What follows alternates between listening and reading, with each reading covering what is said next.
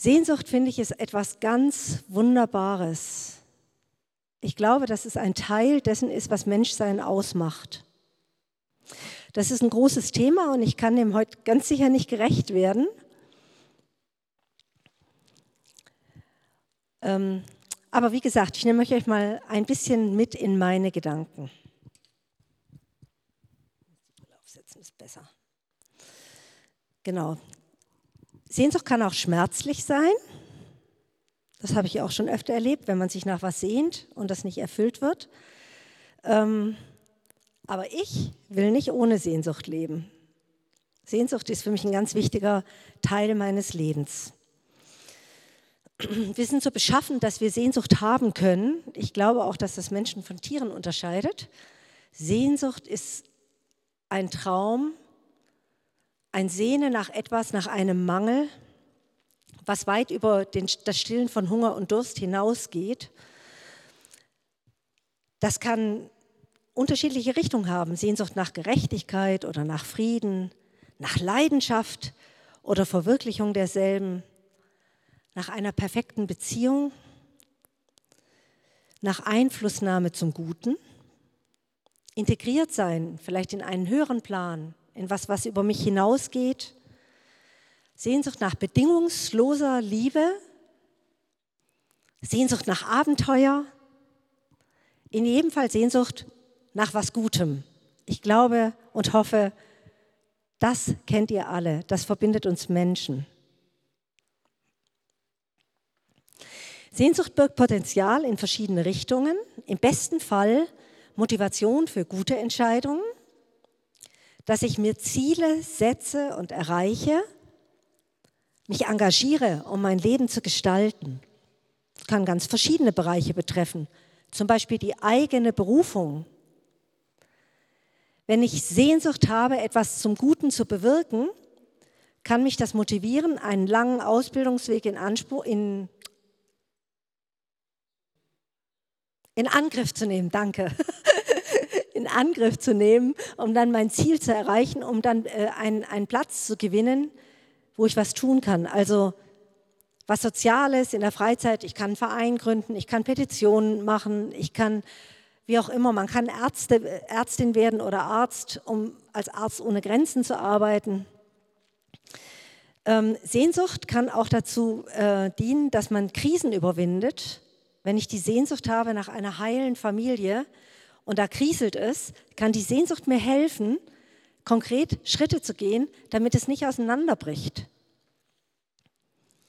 Kann auch, Sehnsucht kann nach was ganz Schönem sein, nach der Vollkommenheit, was Ästhetisches zu schaffen. Ein Musikwerk zu komponieren oder ein Instrument perfekt spielen zu lernen, das ist die Sehnsucht. Perfekt wird es nie, aber ihr wisst, was ich meine.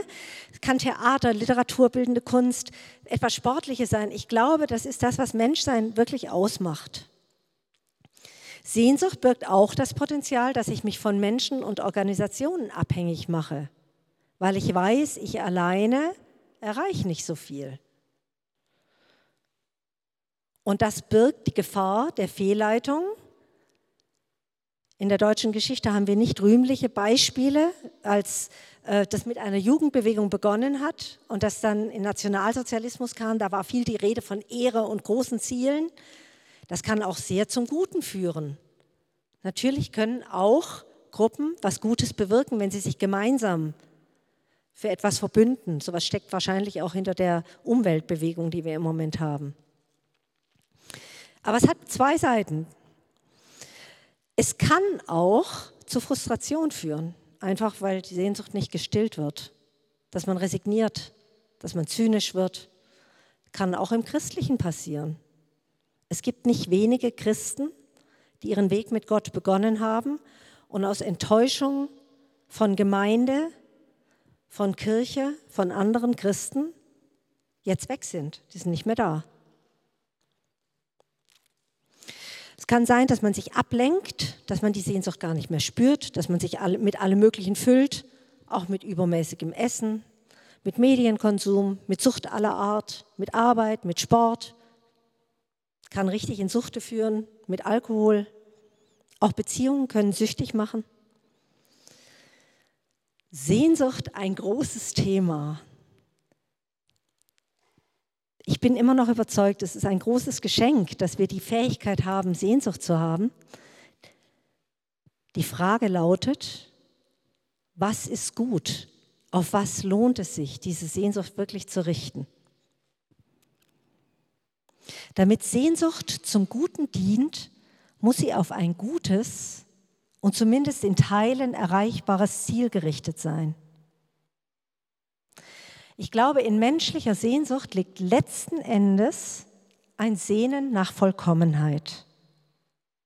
Vielleicht Himmel auf Erden. Da kann man pragmatisch mit umgehen, gar keine Frage. Aber diesen Anteil, dieses Sehnen, was uns ja auch in Bewegung bringt, brauchen wir, um etwas zu bewegen. Können wir Enttäuschungen vermeiden? Geht das überhaupt? Was ist denn ein guter Weg? Und welche Quelle kann mir dienen, das herauszufinden? Ich möchte erstmal eingehen auf das, was man so landläufig hört oder auch immer mal wieder vielleicht selber für sich gedacht hat. Höre auf dein Herz.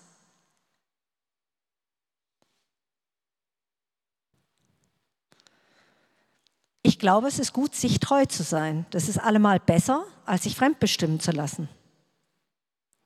Aber trotzdem, hast du dich schon mal geirrt? Hat dich dein Herz schon mal in die Irre geleitet? Höre auf das, was du gelernt hast, wenn du ein gutes Elternhaus hast, eine gute Bildung hast, gute Freunde hast. Bleib in dem sicheren Rahmen. Nun ja, hat zwei Seiten. Zum einen bleibe ich in Grenzen habe nichts, wo die Sehnsucht sich wirklich frei entfalten kann. Und auch Eltern und Vorbilder können fehlerbehaftet sein, seien sie noch so gut. Vertraue auf Bildung, Verstand, die Forschung. Theoretische Neugierde. Ich mag das gern. Wer mich kennt, weiß das. Ich liebe es zu graben und auch Dinge zu hinterfragen. Das ist schon klasse. Und doch, da bleiben unbeantwortete Fragen. Da bleibt was ungesättigt, eine Sehnsucht nach dem Vollkommenen, weil die Wissenschaft wird nie vollkommen sein. Saubere Wissenschaft weiß, die muss widerlegbar bleiben. Man kann sagen, ja, damit kann ich leben, aber die Sehnsucht wird dort nicht gestillt. Abgesehen davon, aber da würde ich jetzt zu viel einsteigen, jede Wissenschaft hat auch Prämissen und Glauben, der zugrunde liegt, der wird nur oft gar nicht mehr aufgedeckt. Klammer zu. Das Leben geschieht, Hauptsache ich bleibe im Hier und Jetzt. Auch so kann ich leben. Da fühle ich mich zumindest nicht schlecht. Das Leben geschieht ja sowieso, ich kann es ja nicht ändern, also bin ich ganz gelassen. Das hat einen Schein von Weisheit, das steckt auch ein bisschen Weisheit drin. Ich empfinde, dass sehr viel vom Buddhistischen damit sich draufsetzen kann. Das ist, lohnt sich da auch mal näher hinzugucken. Der Preis ist der, das Ziel zum Beispiel des Buddhismus ist, in das Nichts zu kommen, das hat eine Beziehungslosigkeit. Das ist eine große Frage, ob da Sehnsucht gestillt wird oder einfach zur Ruhe gebracht wird und mich nirgends mehr hintreiben kann. Tja, was tun mit meiner Sehnsucht? Gibt es die Wahrheit, die eine Wahrheit außerhalb von mir, die verlässlich ist? Gibt es Gott? Ich weiß, wir Christen sagen natürlich, sonst wäre ich ja nicht hier. Vielleicht gibt es den einen oder anderen, der das noch nicht für sich beantwortet hat, ist auch völlig in Ordnung. Aber wenn es Gott gibt, der ist ja schließlich für den Himmel zuständig, gibt es denn dann auch Himmel auf Erden?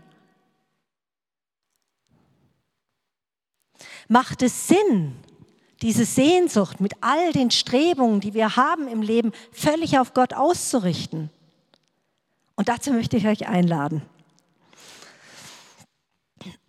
Wir brauchen eine Quelle, die außerhalb von uns ist, wenn wir an Gott glauben. Und wir Christen glauben, das ist die Bibel, das ist das Wort Gottes.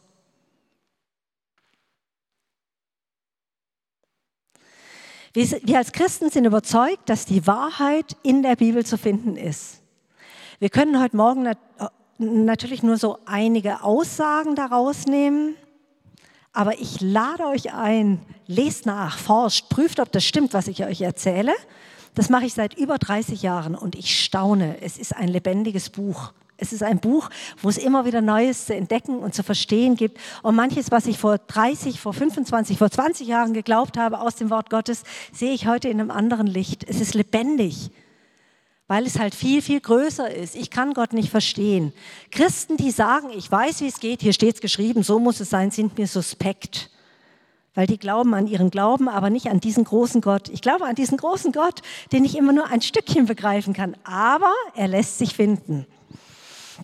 Also, ich nehme die Bibel als Quelle und äh, fange dort mal an, Fragen zu beantworten, die sich so stellen. Die Fragen sind, was sagt Gott zur Sehnsucht? Und tatsächlich erlaube ich mir die Frage, ist das wirklich eine gute Adresse mit Gott? Ist das wirklich gut in allen Bereichen? Das klingt banal, man sagt so schnell, ja, Gott ist gut. Die Frage ist, glaube ich das wirklich? Könnte ja sein, dass Gott so jemand ganz Moralisches ist. Wir haben ja auch schon gehört von Strafe und Sünde. Okay, er hat es auf sich genommen, aber er will ja strafen. Hm, was macht das mit mir? Ich möchte euch Mut machen. Habt keine Angst vor Fragen. Die hält Gott locker und allemal aus. Und er schenkt uns die Antworten, die wir brauchen. Vielleicht stelle ich jetzt tiefere Fragen als du. Ich hoffe, ich verwirre dich nicht. Ich möchte dich nur einladen, du brauchst keine Angst zu haben, egal welche Frage kommt. Also zurück zur Bibel. Gott ist der Ursprung. Die Schöpfungsgeschichte steht ganz am Anfang. Alles, was ist, haben wir auch schon gesungen, kommt aus dem Wort. Gott hat gesprochen und es wurde. Wie das geschehen ist, bin ich Gott?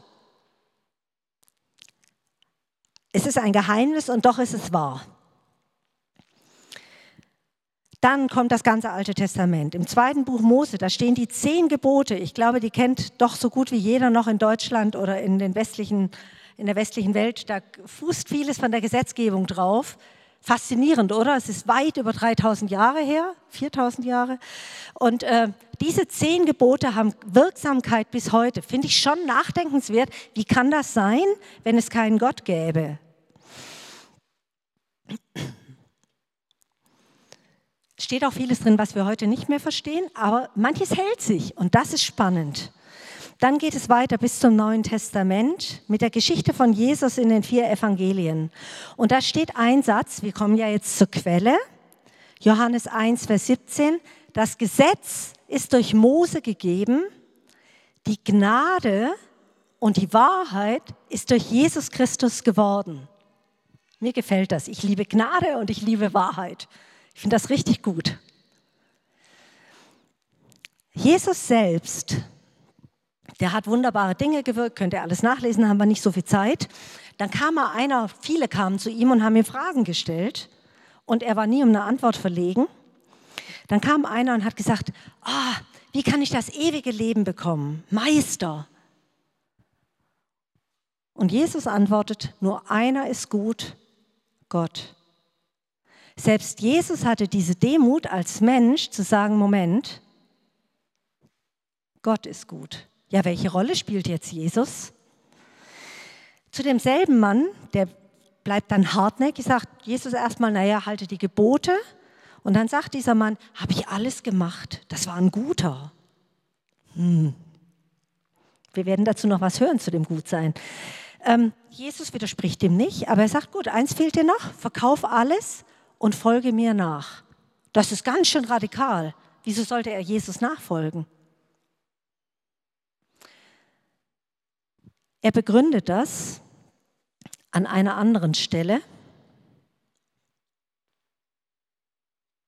Johannes 14, Vers 6.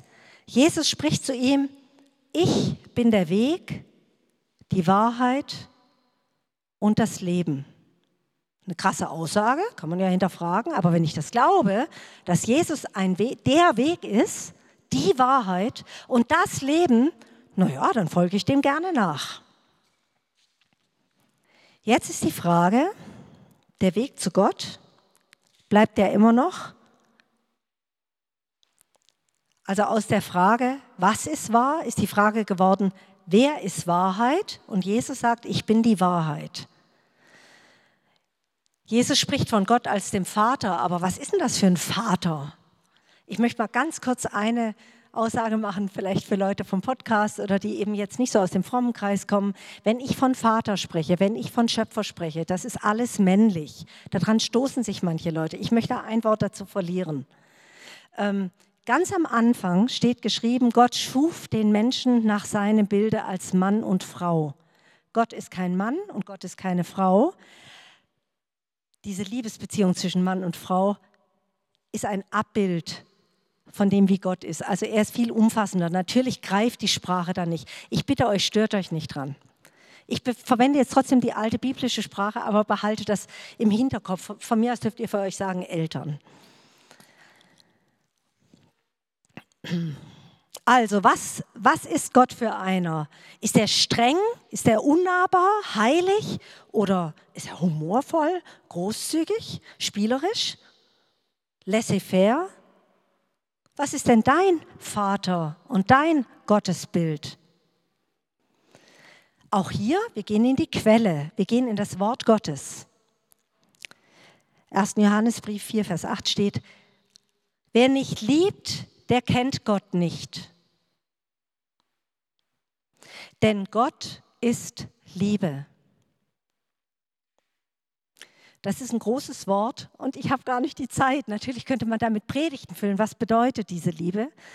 Wichtig ist, Gott ist Liebe. Darin ist erschienen die Liebe Gottes unter uns, dass Gott seinen eingeborenen Sohn gesandt hat in die Welt, damit wir durch ihn leben sollen. Da ist ganz viel Fürsorge drin. Wir sind ihm nicht egal. Er hat seinen eigenen Sohn geschickt in diese Welt, um ganz Mensch zu sein, ganz Gott, alles zu erleben, zu ertragen, zu erdulden. Das, was wir gesungen haben, das ist ein Leben gewesen. Das sind nicht fromme Worte, das war ein ganzes Leben und das ist eine Erlösungstat. Ja, wovon erlöst, sprechen wir nachher noch, sind wunderbare Worte. Bei meiner weiteren Suche kann ich sehen, dass es nicht nur Worte sind.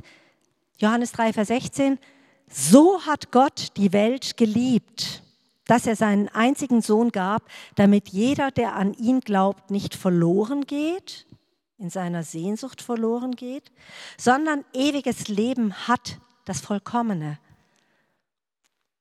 Gott hat seinen Sohn nicht in die Welt gesandt, dass er die Welt richte, sondern dass die Welt durch ihn gerettet wird. Gott ist nicht der mit moralischen Zeigefinger. Das spukt immer noch in Köpfen rum.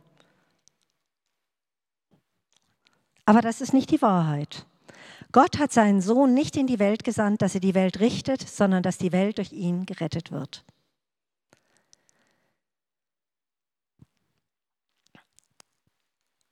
Wer Gott auf der Art begegnen möchte, wer ihn kennenlernen will,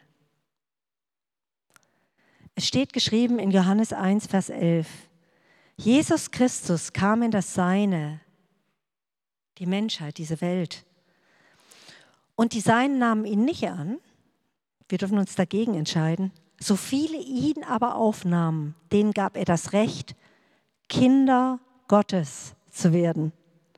Denen, die an seinen Namen glauben, die nicht aus menschlicher Herkunft, nicht aus dem Willen von irgendwelchen Menschen oder eines Mannes, sondern die aus Gott und seinem Geist geboren sind.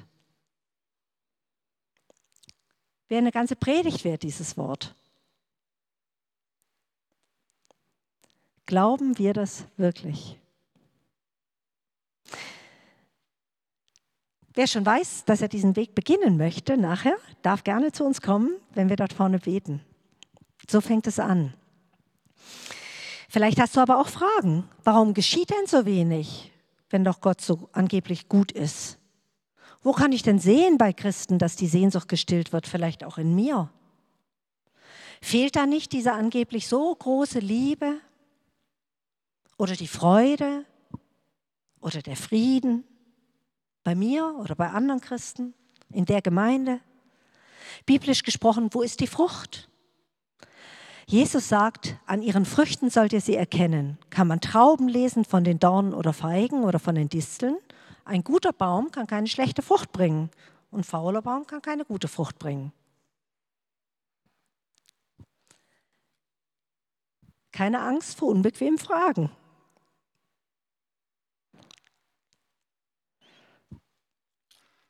Ich habe mit Gott drüber gesprochen, sage ich jetzt mal so. Und meine die Antwort gehört zu haben, was wir glauben, was wir wirklich glauben, was wir wirklich, wirklich, wirklich, wirklich glauben, das bestimmt mein Leben. Das, was ich wirklich glaube, bestimmt mein Leben. Wenn du diesen Satz mitnimmst, in dem Zusammenhang mit Sehnsucht nimmst du viel mit. Denk drüber nach. Lässt dich nicht alles in eine Predigt packen. Woran glauben wir, du und ich? Wovon träumen wir? Wovon sind wir zutiefst überzeugt? Was lieben wir so sehr, dass wir bereit sind, dafür zu sterben? Vielleicht klingt das für dich pathetisch.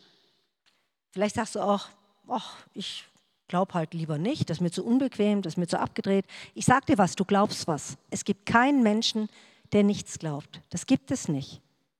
Deine Überzeugungen bestimmen, wie du handelst. Und ich sage mal ein ganz praktisches Beispiel. Es kann passieren, dass man schlechte Gewohnheiten hat. Dass sie einen sogar im Griff haben und zur Sucht geworden sind. Aber angefangen hat es damit, dass ich etwas gemacht habe, weil ich glaube, das tut mir gut. Ein Glas Wein, eine Tafel Schokolade, eine Zigarette, einmal Hasch Manche sind so gestrickt, die können das leichter wieder ablegen. Es kann sein, dass es dich gefangen nimmt. Aber begonnen hat das damit, dass ich denke, ich glaube, das hilft mir. Sonst hätte ich es doch nicht gemacht. Ich bin davon überzeugt. Was glaubst du, was dir gut tut?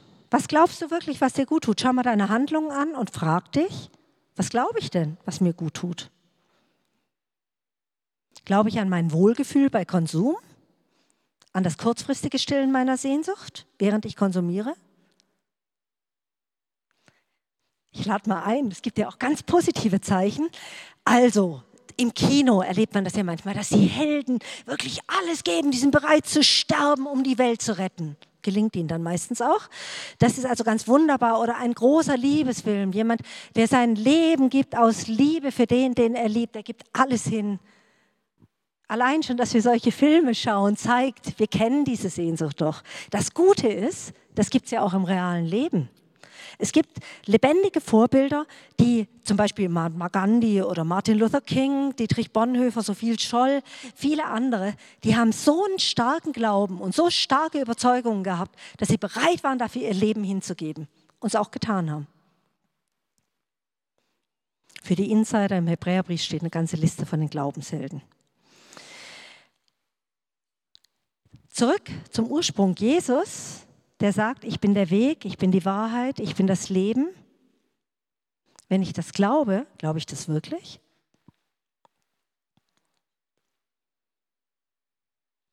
Glaube ich seiner Liebe wirklich? Glaube ich wirklich, dass Jesus für mich alles gegeben hat? Dann macht das was mit mir ich kann gar nicht so bleiben wie vorher. Wenn ich das mal begriffen habe, was Jesus für mich getan hat, dann kann ich gar nicht anders. Als das, das, ne, das braucht eine Antwort. Wenn mich einer so liebt, wenn mich einer so liebt, wenn mich mein Mann liebt, dann kann ich nicht anders als darauf reagieren. Ich freue mich. Wir freuen uns doch schon über Lob und Anerkennung. Wie viel mehr über den, der alles gegeben hat. Es ist Gnade, wenn man es erkennt. Aber wir dürfen es auch suchen. Er lässt sich finden. Das habe ich erlebt.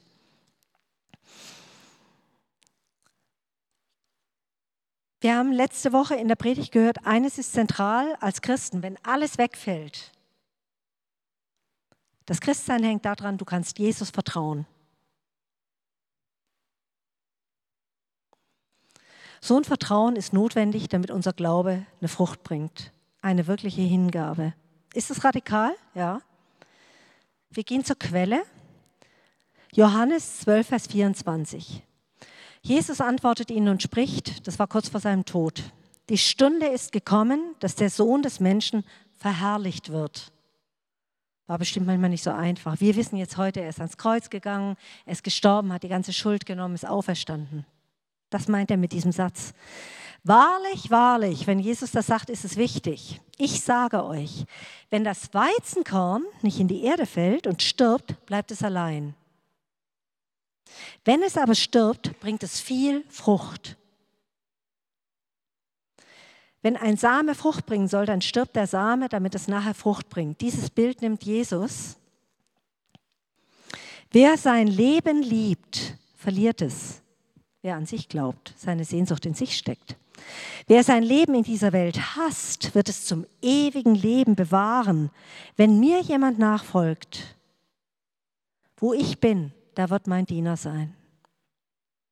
Diener ist auch so ein Wort, was für uns vielleicht schwierig ist, aber es ist damit gemeint, tatsächlich Gehorsam. Wäre wieder eine ganz eigene Predigt, aber was habe ich gehadert mit diesem Wort?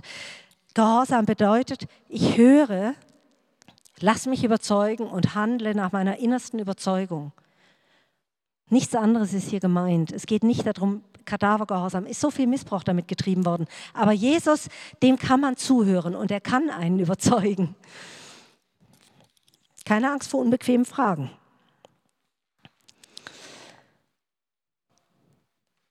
Matthäus 10, Vers 38. Wer sein Kreuz aufnimmt und mir nachfolgt, ist meiner würdig. Wer nicht sein Kreuz aufnimmt, ist nicht würdig. So. Wer sein Leben findet, wird es verlieren. Wer sein eigenes Leben findet. Wer sein Leben verliert um meinetwillen, der wird es finden. Römer 8, Vers 13. Wenn ihr nach dem Fleisch lebt, so werdet ihr sterben müssen. Wenn ihr aber durch den Geist die Taten des Leibes tötet, so werdet ihr leben. 2. Korinther 4, Vers 10. Wir tragen alle Zeit das Sterben Jesu an unserem Leib, auf das auch das Leben Jesu an unserem Leib offenbar werde. Und spätestens dieser letzte Satz, ach, zu jedem Satz könnte man predigen, tageweise meditieren. Ich möchte euch einfach nur mal einmal so im Schnellauf, so ein bisschen durch zentrale Aussagen durchführen und mich auch. Wo er hängen bleibt, da lohnt es sich noch mal genauer hinzugucken. Hier spürt man schon das Spannungsfeld. Wir tragen Sterben am Leibe, damit das Leben offenbar wird. Kryptisch. Und das macht Christsein aus. Wenn ich nicht weiß, dass Christsein mit Sehnsucht verbunden bleibt, solange ich hier auf der Erde bin, werde ich straucheln. Wenn ich nicht bereit bin, meine Sehnsucht wirklich in dieser Quelle zu verorten, in dem zu verorten, was die Wahrheit ist, dann kann ich nicht Christ sein, das geht nicht. Wenn ich eine schnelle Pille haben will und sagen will, so, ich glaube an Jesus, ich bin dir auch schon auf die Nase gefallen. Ich bete jetzt und du hast doch gesagt, du erhörst alles, dann reiße ich was aus dem Zusammenhang und begreife nicht, worum es eigentlich geht. Es geht um totale Liebe, um totale Hingabe und die darf ich lernen von dem, der mich so liebt und sich so hingibt.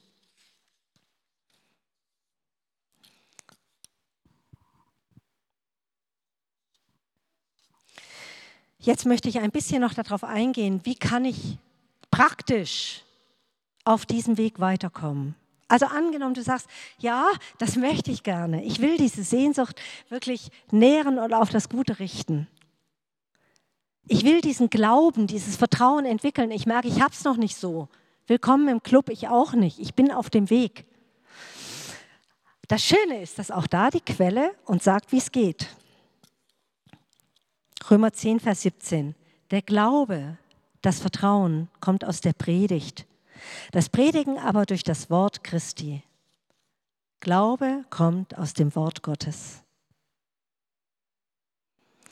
Jesus sprach, es steht geschrieben, nicht vom Brot allein soll der Mensch leben, sondern von jedem Wort, das durch den Mund Gottes ausgeht. Es war übrigens in einer Situation, in der Jesus großen Mangel hatte. Der hat 40 Tage gefastet, großen Hunger und er wurde versucht, na, wenn du Gottes Sohn bist, du kannst doch alles. Hier ist ein Stein, machst zu Brot. Und Jesus antwortet, nicht von Brot allein soll der Mensch leben, sondern von jedem Wort, das durch den Mund Gottes ausgeht. Hebräer 4, da geht es um die Geschichte Israels, Wenn ihr schon länger dabei seid oder mal lesen wollt, das Volk Gottes Israel vom Alten Testament, die waren ja 40 Jahre in der Wüste. Das war eine Wüstenwanderung. Und da ging es auch um die Geschichte mit dem Glauben. Das ist denen nicht immer so gut gelungen. Da sagt der Schreiber des Hebräerbriefs 4, Vers 2 folgende. Uns ist eine gute Botschaft verkündigt worden. Das Evangelium. Jesus, der für uns gestorben und auferstanden ist, durch den vollkommene Erlösung ist, durch den wir Kinder Gottes werden dürfen. Jenen nützte das gehörte Wort nichts, weil es sich nicht mit dem Glauben verband, weil sie nicht ihre Sehnsucht darauf gerichtet haben. Lasst uns eifrig sein, in diese Ruhe einzugehen, dass wir ihm vertrauen, ab Vers 11, damit nicht jemand dem Beispiel des Ungehorsams, des Nichtszuhörens fällt.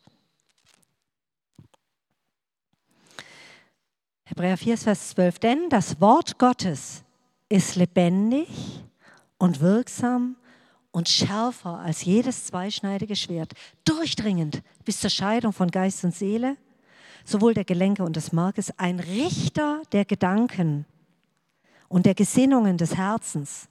Kein Geschöpf ist vor ihm unsichtbar, sondern alles ist bloß und aufgedeckt vor den Augen dessen, mit dem wir es zu tun haben. Die Bibel ist nicht ein altes, abgestaubtes Buch, das ist lebendig. Wenn wir uns auf dieses Abenteuer einlassen, dann passiert was, das bleibt nicht aus. Auch das hält sich über die, die ganze Zeitgeschichte. Ich habe vor kurzem ähm, das Buch Der Schmuggler Gottes vom Bruder Andrew gehört. Das ist einer, der Bibeln hinter den eisernen Vorhang gebracht hat. Und er hat gesagt, das Schlimmste war da, wo die Bibel missachtet wurde. Die gab es zwar, aber die wurde nicht mehr gelesen. Und da hat, hat, er gesagt, aber das ist meine Hoffnung, wenn die angefangen wird zu lesen, unterschätzt die Heilige Schrift nicht. Und er hat es erlebt.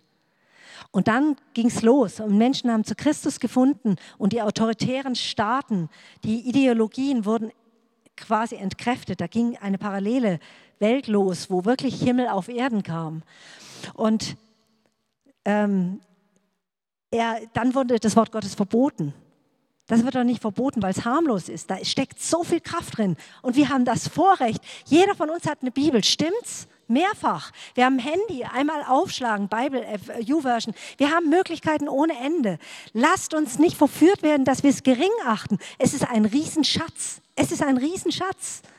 Du kannst damit rechnen, dass Gott zu dir sprechen kann durch dieses lebendige Wort und zu mir auch. Und ich kenne Zeiten, da habe ich es eher gleichgültig gelesen. Dann habe ich gedacht, dann eher dieses moralische Bild, du musst Bibel lesen. So ein Quatsch. So ein Quatsch. Das ist das Beste, was wir haben können. Das ist wie, wenn du, Hunger hast, willst du doch auch essen. Und manchmal ist man so blöd und isst dann irgendwie so Nahrungsmittelmüll, der einem gar nicht gut tut. Und dann hast du mal wieder so ein richtig guten, gutes Gemüse und Obst und du spürst, wie dein Körper zu Kräften kommt und du innerlich erbaust wirst und frisches Wasser statt Cola oder sonst irgendwas. Und so ist es mit dem Wort Gottes. Es gibt nichts Besseres für deinen Geist, als das Wort Gottes zu lesen. Das glaube ich von Herzen, habe es immer wieder erlebt.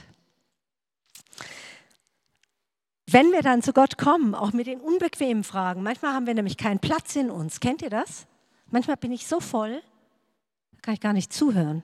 Ich hoffe, dir geht es gerade nicht so. Aber manchmal ist es so. Dann können wir einfach zu Gott kommen wie ein Kind. Ein Kind sitzt auch nicht ewig da, ganz still und hört zu. Ein Kind geht halt zu seinem Papa und lässt sich mal in den Arm nehmen. Wenn wir zu Gott kommen, dürfen wir erwarten, dass uns Gutes erwartet. Nicht meine Worte, ich gehe zur Quelle zurück.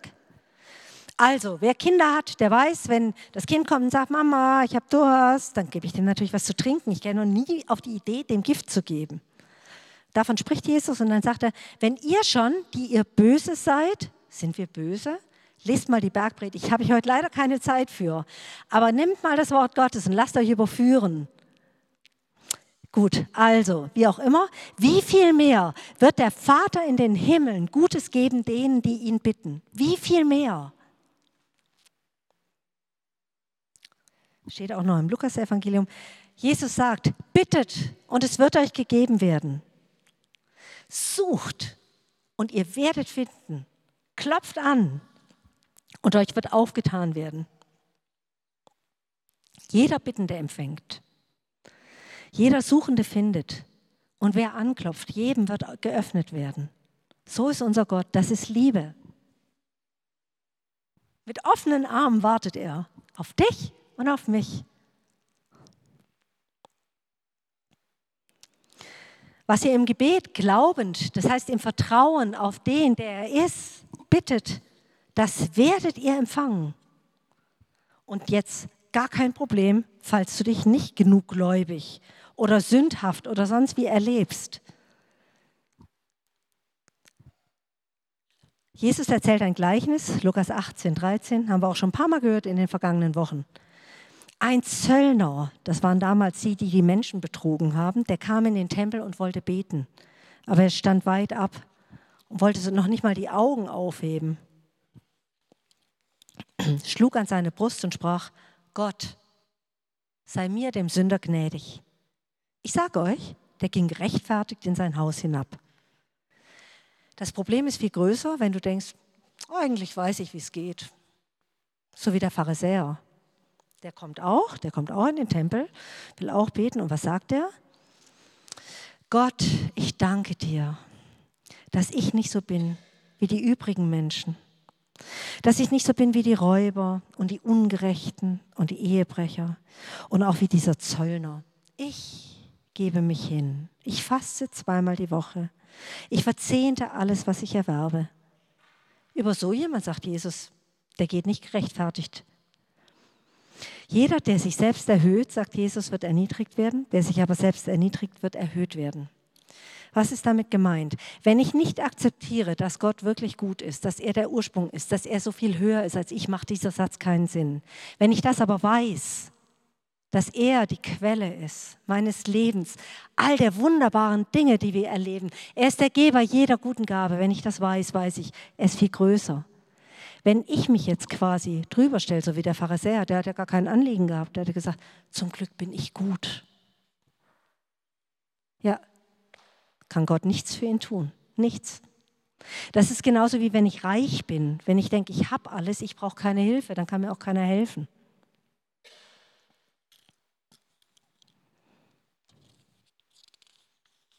Also auch hier, es geht nicht um den erhobenen Zeigefinger, sei bloß nicht stolz, sondern das ist einfach ein Gesetz. Wenn ich voll bin, dann habe ich keinen Platz. Wenn ich mich oben hinstelle, da geht es nicht weiter hoch, da geht es nur noch runter. Es ist einfach so.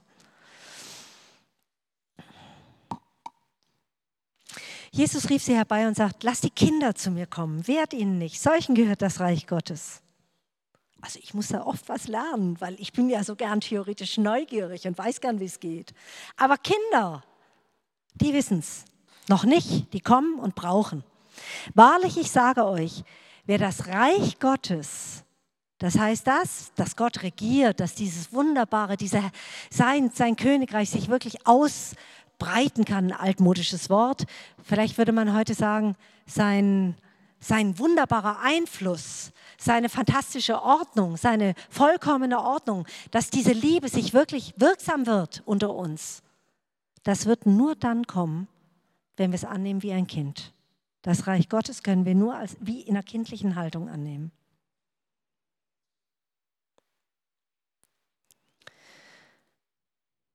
Ich weiß nicht, wie es euch geht.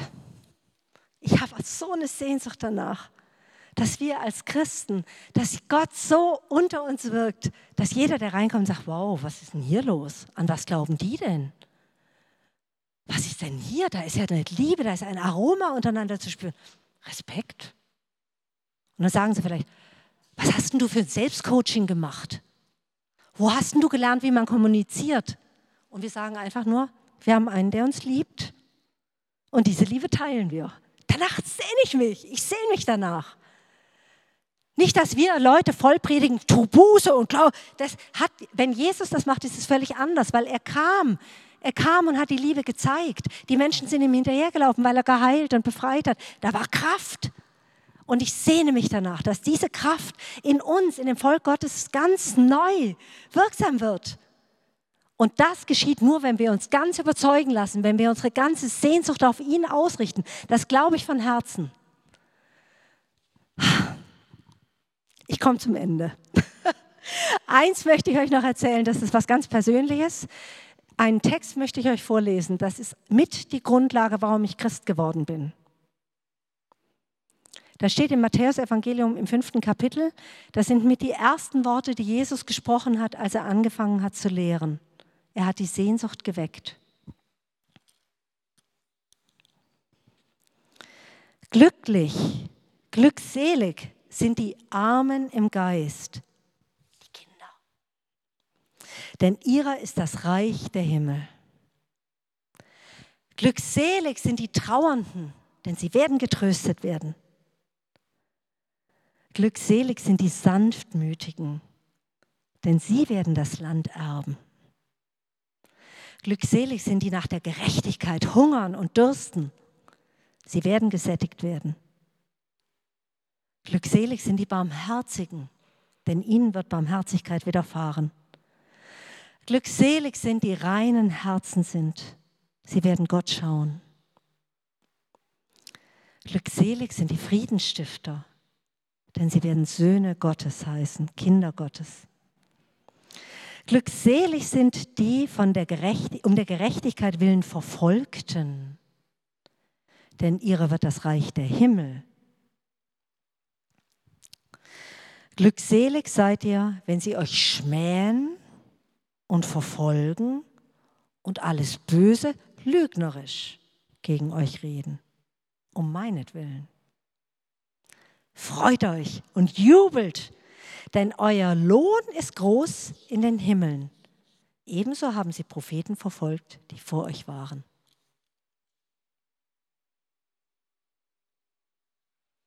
Ich habe den Text nicht verstanden, überhaupt nicht.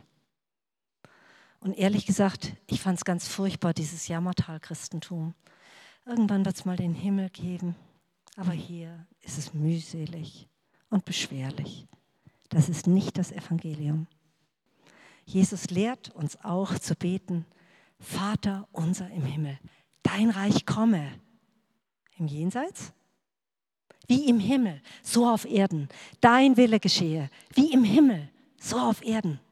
Unser tägliches Brot gib uns heute, dein Wort gib uns heute. Vergib uns unsere Schuld, wie wir vergeben unseren Schuldigern. Führe uns durch die Versuchungen hindurch, dass meine Sehnsucht nicht fehlgeleitet wird, dass ich nicht ungläubig, fehlgläubig bin. Silas hat eine Predigt darüber gehalten, sondern führe mich durch die Versuchungen hindurch. Denn dein ist das Reich und die Kraft und die Herrlichkeit in Ewigkeit. Amen. Dieses Gebet hat Jesus uns nicht gelehrt als fromme Formel. Da steckt ganz viel drin.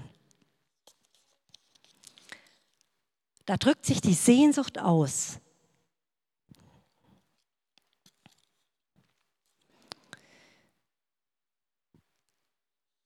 Die Seligpreisungen zeigen uns, dass wir uns im Spannungsfeld befinden und dass Gott uns in diesem Spannungsfeld begegnet. Zum Beispiel, ich habe lernen müssen, wenn ich trauere, dann tröstet mich Gott. Das steht nicht, selig sind die Trauernden, denn der Grund ihrer Trauer wird weggenommen. Steht da nicht. Das ist zum Beispiel ein Punkt, da musste ich richtig lernen. Ich habe immer wieder Trauerphasen. Wenn ich das Leid sehe, was manchmal so bei mir in der Umgebung ist, bei Menschen stattfindet, dann trauere ich. Aber ich darf zu Gott kommen und er tröstet mich, nicht billig, sondern er sagt, ich kümmere mich drum. Wir haben noch nicht Himmel auf Erden, weil wir unvollkommen sind als Menschen. Genau da hinein ist Jesus gekommen und hat bewiesen, was Liebe ist. Wenn deine, meine, unsere Sehnsucht sich wecken lässt durch seine Liebe und wir beginnen, seine Liebe zu erwidern, dann kommt er und begegnet er, das glaube ich gewiss. Ich will nichts anderes für mein Leben. Was willst du?